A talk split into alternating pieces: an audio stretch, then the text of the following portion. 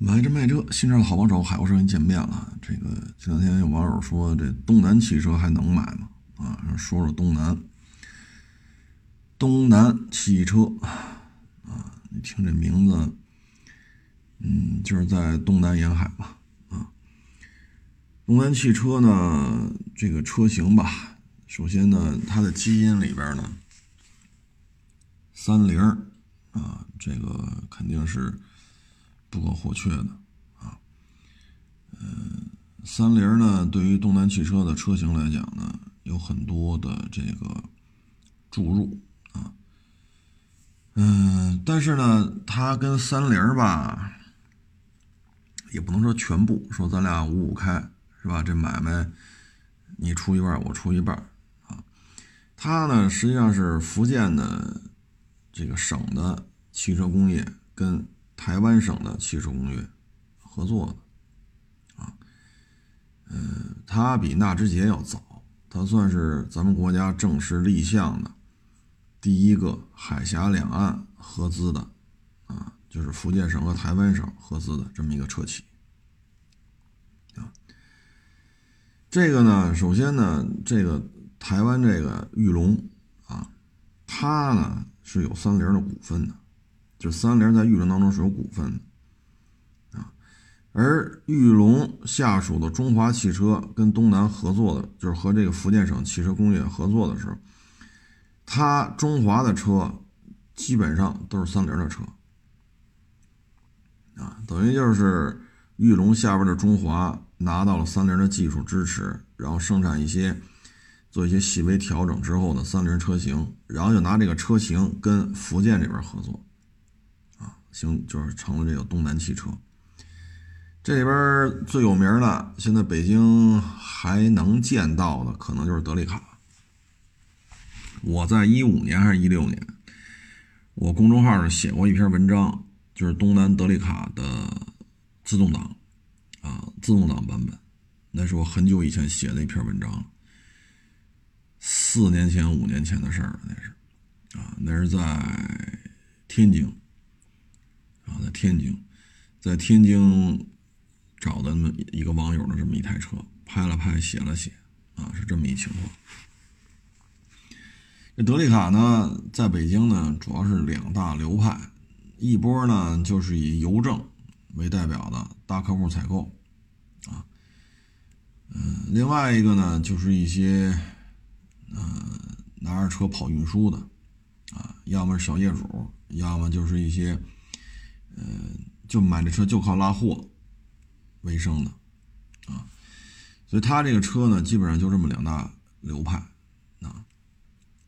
德利卡这车呢，其实要比金杯感觉，反正以我开啊，那会儿来看啊，当然那会儿自动挡德利卡也比较贵，我觉得做工还是挺好的啊。前面呢多一小鼻子，所以这个多多少少吧啊。给人的感觉要比那个海狮的翻版金杯要给人多了一点安全感，当然了，也就是心理上啊。嗯，后期金杯这边不出格瑞斯了吗？啊，那个鼻子更大，G O A 车身嘛。嗯，反正德利卡呢就相当于平头的这个海狮和格瑞斯中间这么一个状态，多了一小鼻子啊。嗯，他后来出了叫什么凌厉，好像是，好像叫凌厉，我我记不太清名字叫什么，长得跟德利卡比较像，但是一小面的。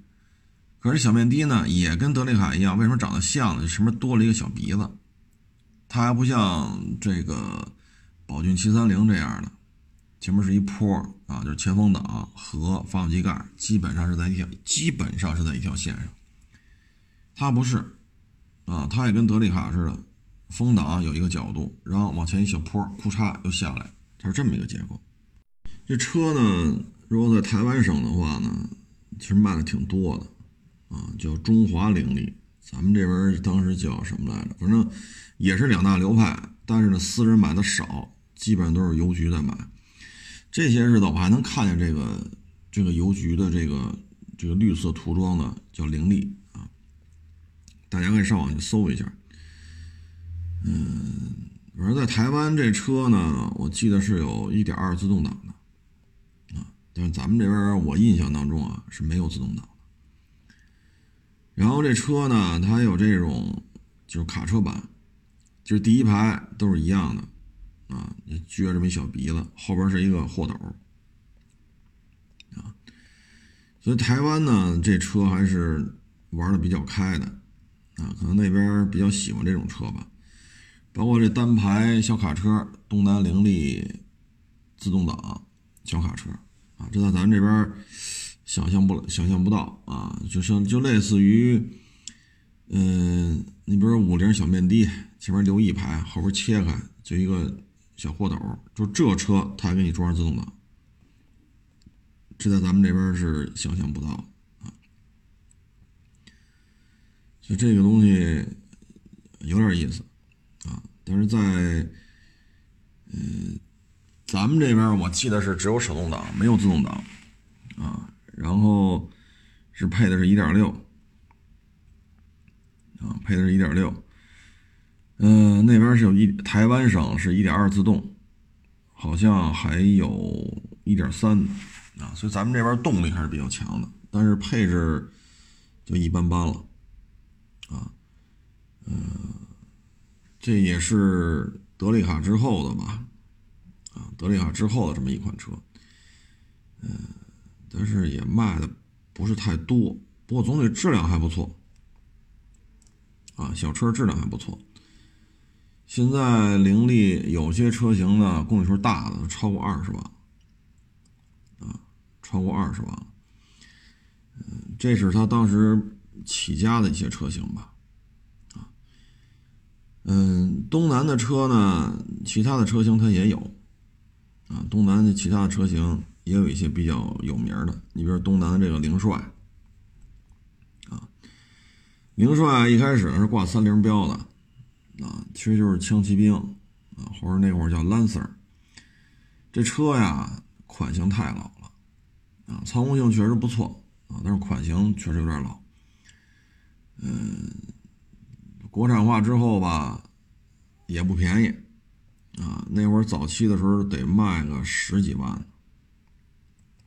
啊，这一点都不便宜。但是在改装圈吧，这车还是挺认的，啊，当年这车，我想想啊，那会儿也得卖到自动挡的也得卖到十五万以上了，啊，就是这款型这么老的车，还能卖这个价啊，也是不容易。它呢，因为这本身就是三菱 Lancer 嘛，我叫枪骑兵啊，所以这发动机呢也是来自于三菱啊，但是应该是沈阳东沈阳航天三菱吧，应该是那个供应商。一点六呢，这机器反正也不算太先进了，但是在十四五年前，这发动机在那个年代还是可以的啊，一点六。我记得当时好像标的是一百匹马力吧，一点六啊，扭矩不高，扭矩是一百三，好像是一百三、一百四啊。它当时的特点在于什么呢？悬挂调的不错啊，然后呢又有一个这么一个外形，所以在这车基础上呢进行一些改装啊，就是远远观啊，这就是一个 Evolution 啊，EVO。所以那会儿呢，看 EVO 还是看这个凌帅，就是真得仔细看，因为有些车主吧花了大价钱了啊，他们是 Evolution 的忠实粉丝，所以买一台凌帅改的呀，就跟那 Evolution 真是可以说是达到了非常高的相似度啊。当时也很多人在上面花了很多的钱啊，恨不得连发动机都给你换了啊，所以。那个年代吧，凌帅应该说是带动了一大批改装玩家，啊，那会儿改装比较多的呢，除了这个凌帅啊，还有就是宝来。宝来呢，在那会儿出过宝来 R，就是 1.8T 高功啊，它跟宝来 1.8T 相比呢，宝来 R 略微多了一点点，动力提升的不是那么的明显。但是当时宝来 R 要比凌帅贵太多了，凌帅自动挡一。零四年、零五年时候大概是十五万多点啊，一点六自动就是四 AT 啊。但是同年份的宝来 R 呢是二十五二十五六吧，啊，好像二十五万多。所以大致的价格呢，一台宝来 R 要比一台凌帅贵了十万，啊，大致啊就这么一情况。嗯，因为四代呢 GTI 没有，啊，所以这台车就相当于 GTI 的一个补充吧，啊，嗯，当时这车呢也是一身豪华零配件啊，BBS 的龙骨，啊，1.8T 手动挡啊。然后带这个运动包围小尾翼，啊，颜色也也是比较酷的一个颜色啊。嗯，国内这车反正是不便宜，二十五万九千八啊。很多人觉得，嗯，很多人觉得这车不值啊。你看现在来讲，很多网友说，现在二十岁的网友他没经历过那个年代啊。因为零四年的时候，你要现在二十五岁的话，十五六年前，那可能也刚上小学吧，啊！但是在那个年代，车都很贵，啊！你不像现在了，啊！现在 GTI 高七时代 GTI 这这，这实际提车价都到不了二十五万九千八，啊！你现在这还二点零 T，对吧？还双离合。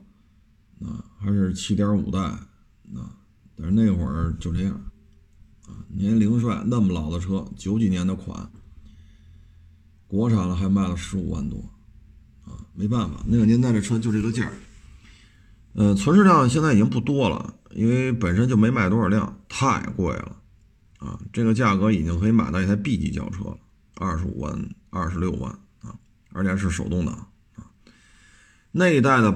宝来呢，大家也都知道，最大的短板就在于后排空间，啊，反正是有俩后门啊，左边一门，右边一门，打开门之后能坐进去，人家后排确实有门但是 这个宝来后排啊，真不是，哎呀，您苦要得一尺三吧，我觉着，啊，你苦要没一尺三，这坐这宝来的后排确实差点意思。但是两千年初，这个在三厢加价里，这就是很牛的车了。啊，你不像现在轩逸的后排是吧？凌派的后排，现款宝来、现款朗逸的后排，那这个宝来和那个宝来，这没法比了。啊，嗯，马力宝来 R 那肯定要比这个凌帅要高太多了。凌帅我记得就是一百匹啊，厂家公布的价格就是尾有，就是尾整，就是整整一百匹啊。那宝来 R 的动力比它好很多了。啊，它大概是要比普通版本的宝来 1.8T 好像是大了，大了十马力，我记得是，啊，我记得是，啊，所以这就是当时东南汽车的性价比。因为对于很多这个网友来讲呢，我花个十小几万，比如说买一个手动挡低配，啊，十万左右吧，好像当时，当时差不多吧，十万块钱。因为它一点六那个手动的特便宜啊，十万块钱就能包牌我记得是啊，嗯，但是自动挡的太贵了。可是你要是纯粹玩呢，你买一个十万块钱包牌的手动挡的凌帅呢，你可以改很多东西，它也是一百匹马力啊。嗯，如果说你十万包牌，那个二十五万九千八吧，好像是，那包牌二十七八万了。当然了，后期这车卖不动啊，我记得最后是不到二十，就宝来 1.8T 的这个宝来 R 啊，最后甩货价不到二十了，那比这高啊，因为你换一个大马力发动机，悬挂、刹车、避震、进排气，包括赛车座椅、防滚架，你全给它换掉啊，其实换完了，这车性能也不错，啊，大致这么一情况吧。但是现在是见不着了，因为太年代久远了啊，所以挂着三菱标，后期好像就不挂了，我记得是啊，反正就这么一情况吧。嗯，纯粹就靠德利卡、林立、凌帅，作为东南来讲呢，确实也也不好混啊，也不好混。嗯，后期呢，他也试图要进入这个 SUV 的圈子啊，卖的比较火的应该是那个 D 叉七啊，D 叉七，嗯，因为个头比较大嘛，啊，其他的车型也没有什么太给人留下比较深印象的车了，啊，嗯，东南的话，基本上，我们能想起来的啊。德利卡、林立、林帅、D 叉七，其他的车型呢也不能说没有，但是确实是印象不深了。后来凌帅基础上推出叫林越，好像是啊，然后发动机也做了很多的改变，不再是这个一点六的了啊。后期呢，这发动机就换成一点五了，但是已经到一百一百一一百一十匹吧。啊，马力是增加了很多，啊，嗯，反正这车吧，对于对于东南来讲呢，它最大的问题在于什么呢？虽然说它有三轮发动机在这后边做着支撑，一点五的后期能干到一百二十匹，啊，一百一、一百二，确实比当时东南凌帅挂三菱标的时候发动机排量小了，一点六降到一点五。但是呢，从一百匹涨到一百一，一百一涨到一百二。但是呢，它这有一个，就这个合资啊，本身它是存在了一些明显的短板。这个短板体现在哪儿啊？第一，三菱呢，就汽车而言呢，这些年是走下坡路的，它可拿得出来的东西越来越少了。你比如说戈兰，戈兰这车呢，我记得九十年代的时候呢，三菱大戈兰啊，那会儿是鲨鱼头嘛，在北京还能见着。啊，包括再往上一代的那个长方灯的，啊，有点像那个，呃，美国车那赶脚啊，那一批的戈兰也有，北京街头还挺多的，但是呢，进入两千年之后吧，三菱在汽车方面确实就拉了胯了啊，MPV 呢，基本上就放弃了，啊，那叫什么格兰？格兰格兰德是叫什么来着？还是格兰特？我忘了。还有那个叫什么？那会儿叫三菱太空是叫什么来着？很早很早之前的这些 MPV，后续没有车型跟进了啊。嗯，SUV，你像欧蓝德，这也有些年头不换代了啊。帕杰罗就更甭提了，这 V 系列，哎呀，这辈分是忒老了啊。它呢，当时是跟 LC 幺二零对着干，现在 LC 幺五零呢，从大方灯改成泪眼灯，泪眼灯改成横灯，明年呢，有可能 LC 幺八零都出来了。这硬派越野车换代周期长，但是呢，你也没它长。这帕杰罗 V 九七基本上就不知道帕杰罗家族的以后的未来在哪里。所以这些年以来吧，三菱。基本上就抽抽了，而这个企业呢，实际上三波，第一波呢是福建汽车，啊，它的对它这个合合合作伙伴呢，就是海峡对岸的台湾省的玉龙下的中华，这是他们的两个主体经营者，但是呢，中华也没有自主研发的一个，说我弄出一堆车型来，我这个我那个，他也弄不了，他的车型来源。只能仰仗三菱，所以你看了吗？就是你要想东南汽车直接跟三菱对接，你还得碍着这中华的这个情面。而中华能达到的车型，仅限于它能在台湾试销对路的车型。而且呢，由于您的这个话语权太小，台湾拢共就两千多万人，所以他他三菱愿不愿意给你中华多少车？这也是一个问题。你包括广汽三菱，那福建和这个广东其实距离很近啊。那最后广汽三菱、广汽三菱，这广汽和三菱就直接对接了。本身三菱旗下的车就很少，它已经是放飞自我了。现在，那您又跟他这么隔着一道，隔了一个中华啊，玉龙下属的中华。所以东南汽车呢就得不到技术支持了，啊，特别是广汽三菱成立之后，你看很多车都给广汽三菱了，啊，这个对于东南来讲呢，真是可以说战略方向上，或者说底层设计、高层的这种规划上，很多时候就勉为其难了，很很费劲了，这事儿办的。作为东南来讲，后续挂着三菱标比较有名的啊，可能就是这翼神了，啊。就是翼神了，但这车最新的版本我就查到了啊，翼神我最我就查到了一个一六款，别的就查不到了，这个确实就很很尴尬了，啊，作为这个东南来讲呢，我觉得就是起点就是错误的。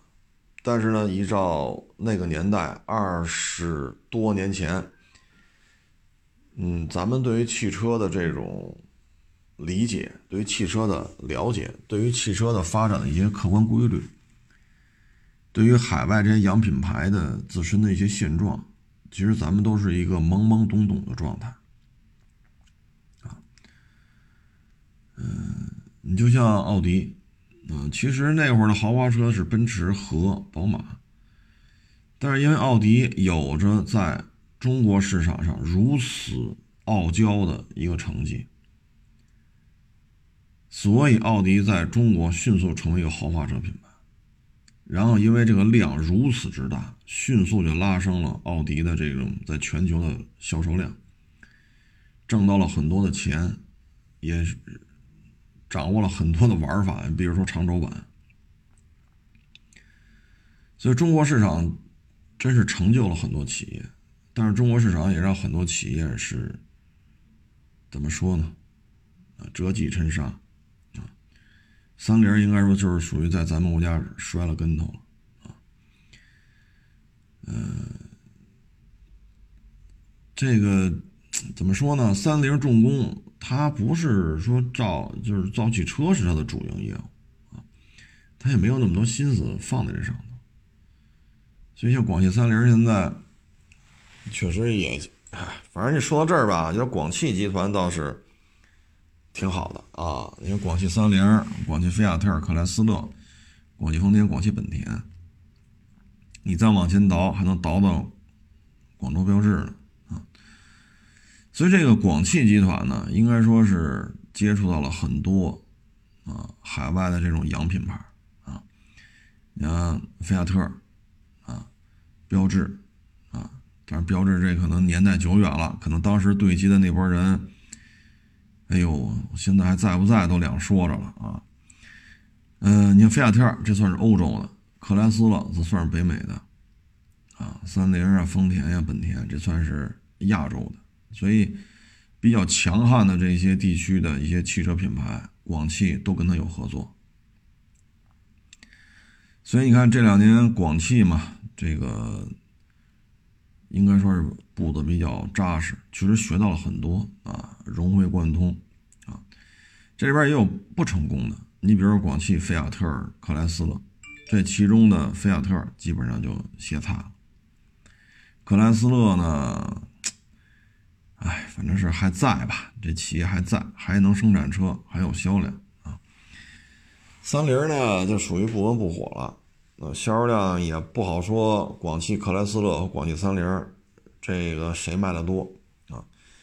现在对于广汽来讲，挣钱的呢，实际上就是广汽丰田、广汽本田，有这俩摇钱树在就行了。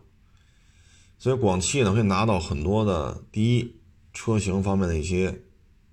不能说拿到吧，就是说见识、学习啊。第二呢，这是摇钱树所谓现金奶牛嘛。你只要有广汽丰田，有广汽本田，那就是分钱呗啊。这应该说是两大摇钱树，我相信没有人对这个有不同意见啊。以他吉吉尔家这几个合作伙伴呢，这两这两家肯定是大量的利润贡献者啊。然后现在呢，他又出了传奇，啊，传奇这片呢，确实也能学到很多，这传奇的车你看一五年、一六年那会儿是传奇 GS 三吧，一点三 T 加双离合，那会儿真是不成熟啊，太不成熟了，一堆毛病。我记得那会儿我录语音节目，我说这车质量不好，哎呦，这这这这是惹出麻烦来了啊，这个那个。但是事实证明我说的也没错，哎，所以你能看出来吗？我这样的就属于。招人烦啊！姥姥不姥姥不疼，舅舅不爱的主。但是传奇那个 1.3T 加双离合确实相当的差啊，迅速的就淘汰了啊。这二年还是比较成熟了，包括它那 GS 八啊，嗯，整体的性能表现呀什么的，我觉得还比较成熟啊。包括这个 GM 吧啊，我觉得。广汽它是有一些学习的机会的，啊，它属于愿意学习，啊，愿意借鉴，啊，这一点我觉得要比华晨强。华晨呢手头也有一堆牌，啊，这就咱说过很多遍了，啊，来自于丰田的海狮，啊，这边叫金杯，啊，金杯雪佛兰，也就是开拓者，但是那个开拓者四点三 V 六的啊。当然，后期有小排量的了，就是那是带大梁的，衍生出了 S 十皮卡啊，呃，然后华晨雷诺啊，他当时要试图收购三江雷诺塔菲克啊，呃，华晨宝马，华晨罗孚啊，呃，所以当时也是蛮能折腾的，但是现在你再看呢，华晨什么也不剩，一地鸡毛。小风一吹，就没有留下任何痕迹啊。广汽这边呢，对于发动机这一块呢，还是比较投入资本的吧啊。东南这边呢，我觉得对于发动机这块呢，可以说一直就是仰仗三菱系。反正我要去买三菱在国内生产发动机，三菱不可能不卖给我，对吧？因为这个股权当中多多少少是有三菱的影子。但是你有这个先天优势吧，成也萧何，败也萧何，啊，你没有核心的发动机，你这个作为汽车来讲，将来的发展确实就很困难，啊，你连发动机都弄不出来，整车匹配设计，啊，整车研发确实也是比较吃力，啊，所以现在的东南也没什么动静了吧，啊，应该说。基本上还不如海马啊？为什么呢？海马可能它一个代工啊，那个代工的收入啊，还能维持一部分生产线的运作。然后就是新能源汽车这一块的，将来海马这块可能自己有一些想法。毕竟海南这边可能有一些纯电动汽车销售，呃，禁止油车销售，有这么一些先走一步的规划。这海马汽车的未来呢，是存在一些变数的啊。但是东南这边确实比较啊，就比较那什么了，呃，蛮可惜的啊。这事儿应该是二十多年前办的，当时的那些领导啊，也是在当时的条件之下，做出了一些自己的努力，在当时那个年代之下做成这样也不容易。啊，也真是不容易。呃，那很多人说，那为什么不选择别人？你得看那地图啊，对吗？福建和台湾这地理位置在这摆着呢。啊，打断了骨头连着筋啊。咱们一直说血浓于水，两岸一家人。那你福建和台湾，这地理位置在这摆着呢，所以他心理上他有这种亲近感。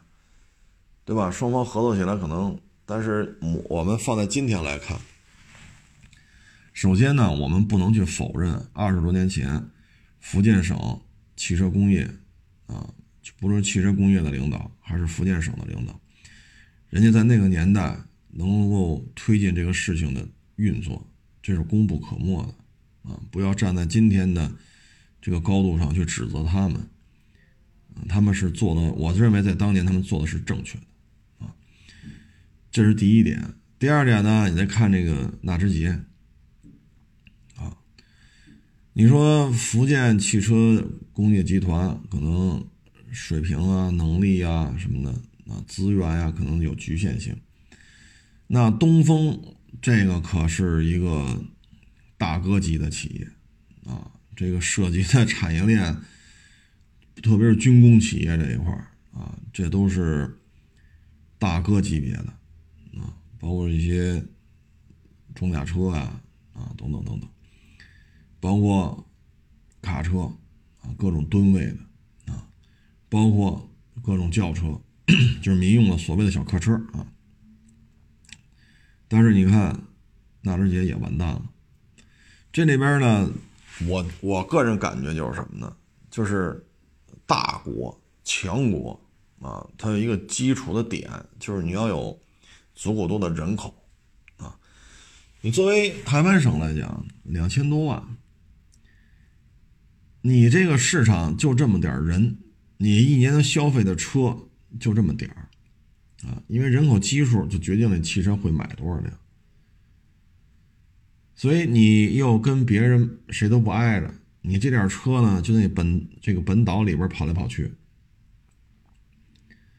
所以呢，就是。一些汽车的这个洋品牌愿意跟你合作，愿意跟你达成一些共识的可能性就偏低。他们认为呢，别说给你肉吃了，给你骨头吃都多余，那点肉汤给你甩两滴的，你嘬吧嘬吧就行了。啊，你看很多企业呢愿意推出中国特供车，专供中国市场，为什么呀？十四亿人。啊，他们就要去，不论是愿意还是不愿意，啊，你必须研究中国消费者要什么。你不按照中国消费者的思路来，那就是死路一条，啊。所以这个就是人口基数就在这摆着呢。你作为一个省，你就这么大，啊，所以呢，他拿到的资源就很有限。嗯，作为台湾省的自主品牌，它能够跟咱们合作，它能拿出来的一些技术储备、车型的研发这方面的经验，那也是相当匮乏的。你作为台湾省来讲，你跟三菱学，你跟福特学，啊，学来学去，那您这意思，你还要反销日本，把日本的汽车市场都占领吗？或者反销欧洲和北美，把福特的市场占领吗？不可能。绝不可能，啊！作为一个大工业、重工业、人员密集型、资源密集型、能源密集型的这种汽车产业来讲，以台湾省现有的资源，它做不大，啊！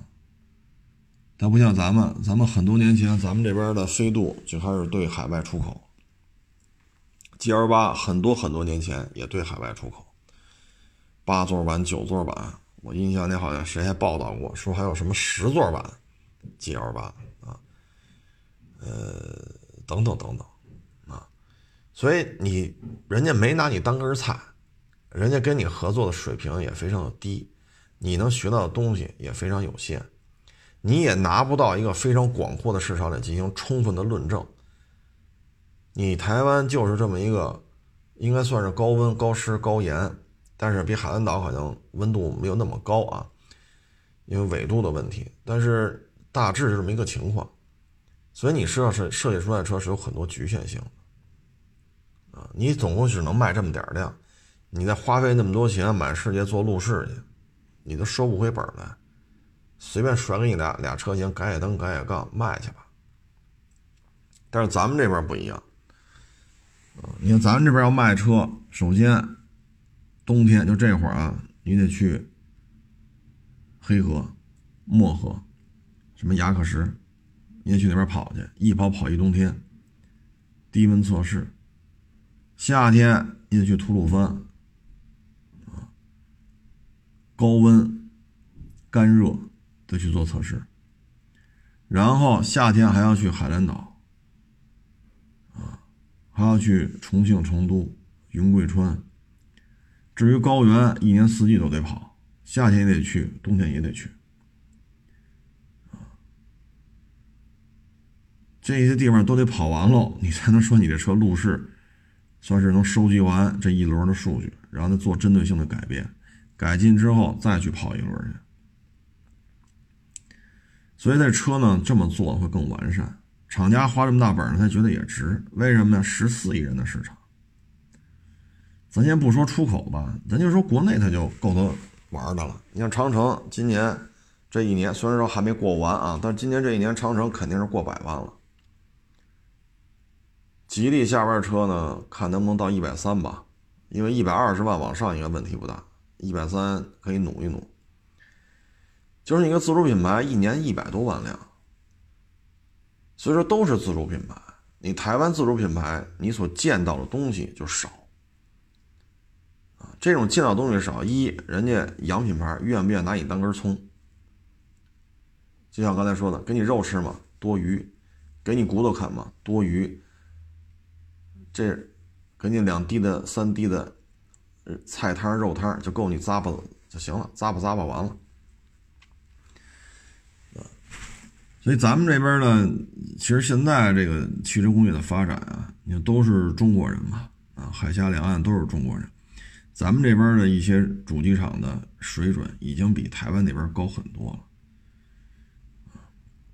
其实德利卡呀什么的，这开过之后，我觉得还都。还都可以，我也写过，翼神的，就东南翼神的我也写过，德利卡我也写过，啊，在公众号上都发表过。嗯，这些呢，也就是那个时代的状态了，啊，跟现在相比还是有差距，啊，所以东南汽车呢，应该说是说明了这么几件事情，第一。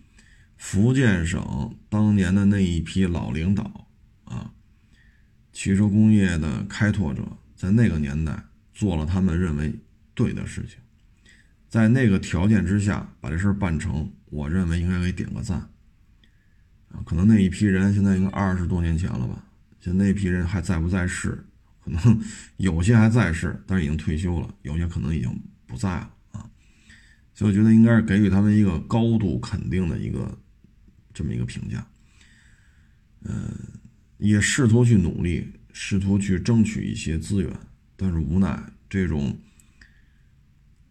中华通过玉龙，玉龙通过三菱，然后再到东南，后来有广汽三菱等等等等，所以导致东南就此衰落，啊，这就是现状，啊，通过这也能看出来呢，就是真是做强做大。这个前两天咱也说了，人口。生育的这个警戒线，现在已经到了这个关头了。这个人口的数量是很重要的，人口数量一旦撑不起来，你很多事情你办不了。你比如高铁网，全世界最大的高铁网就在咱们这儿，那咱们是十四亿，咱国家一点四亿人，还有必要修这个吗？那这火车上这人是不是就空荡荡的了？每节车厢上边人只剩下现在的十分之一，你觉得这这这这火车还有必要这么维持吗？是不是这道理？其实现在很多买卖的利润点啊，可能也就是五个点，啊，可能某些行业呢十个点，但某些行业呢，对于国家来讲就是大基建、大投入、惠民工程。你说高速公路是收费最多的高速公路就在咱们国家，那还有不收费的还有那么多呢，那那些钱谁出的？所以说，你看很多一些就所谓的发达国家啊，他们的基础建设咱们一看很差，为什么呢？就是这个市算是比较大的一个市，那这个市多少人呢？一百万人，那个市呢五十万人，那边那个市呢七十万人。那咱们三个城市之间这个人员交流量就这么大，你在修高铁，你在修高速公路，这好像也也不值当的，有条马路能开就完了。你看吧，很多就是西方那些比咱们发达的国家，你看这种情况很常见，特别是一些地比较大、人比较少的一些国家，所以这是一个比较浅显的例子嘛。你通过这能看出来，就是国家得强大啊。至于说今后生孩子这事儿，是昨儿是前儿还有网友跟我说呢，说以后生二胎能不能国家给点钱呢？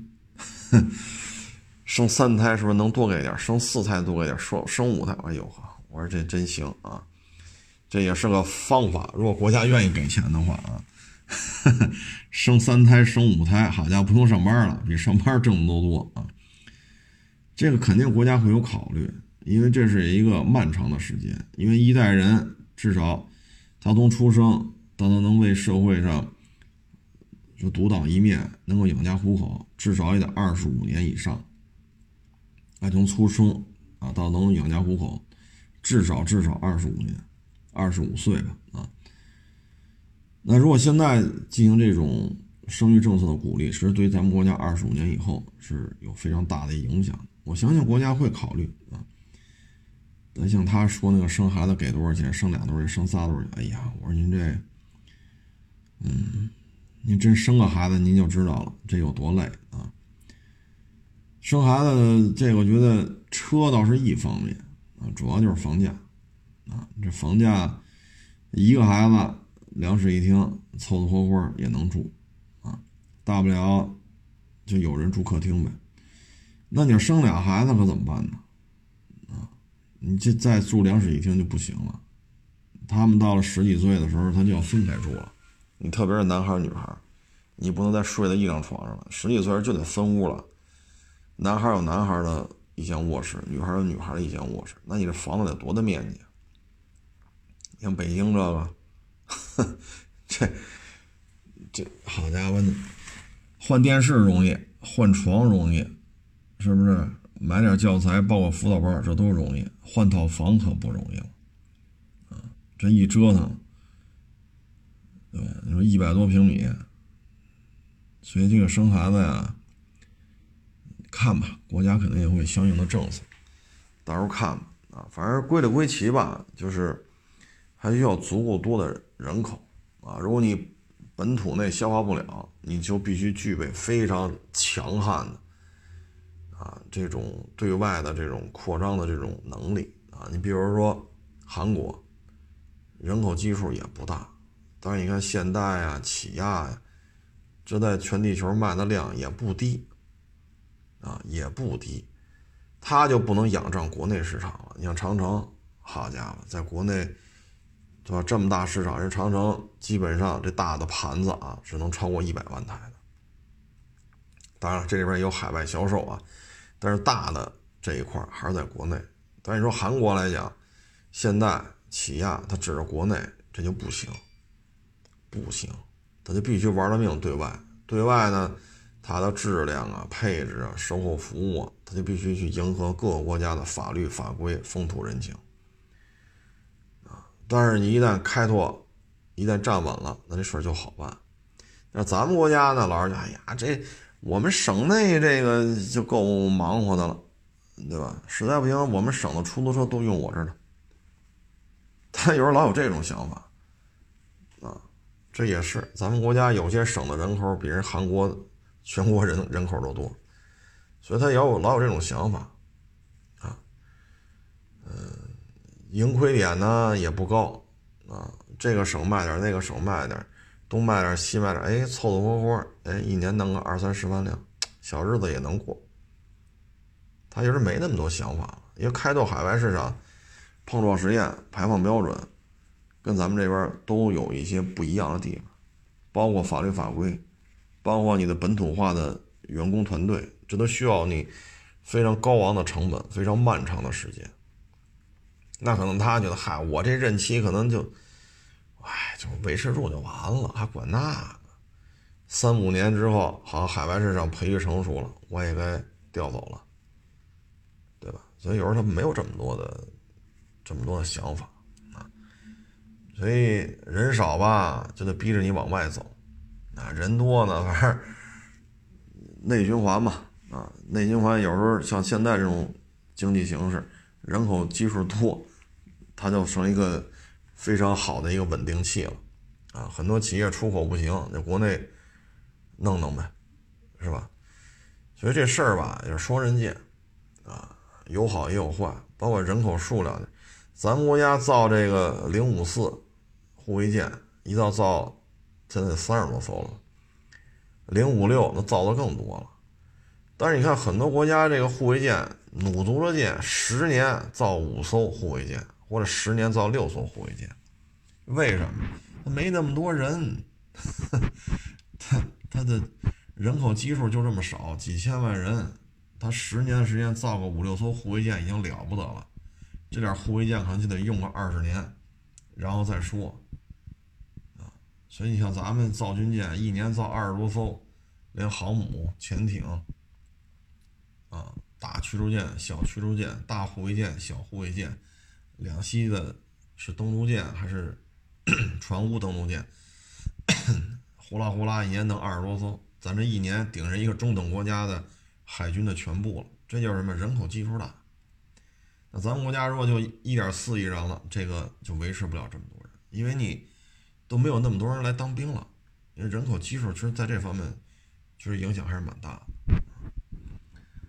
嗯，那今天这一聊一聊东南啊，聊的就 聊的就有点大了啊。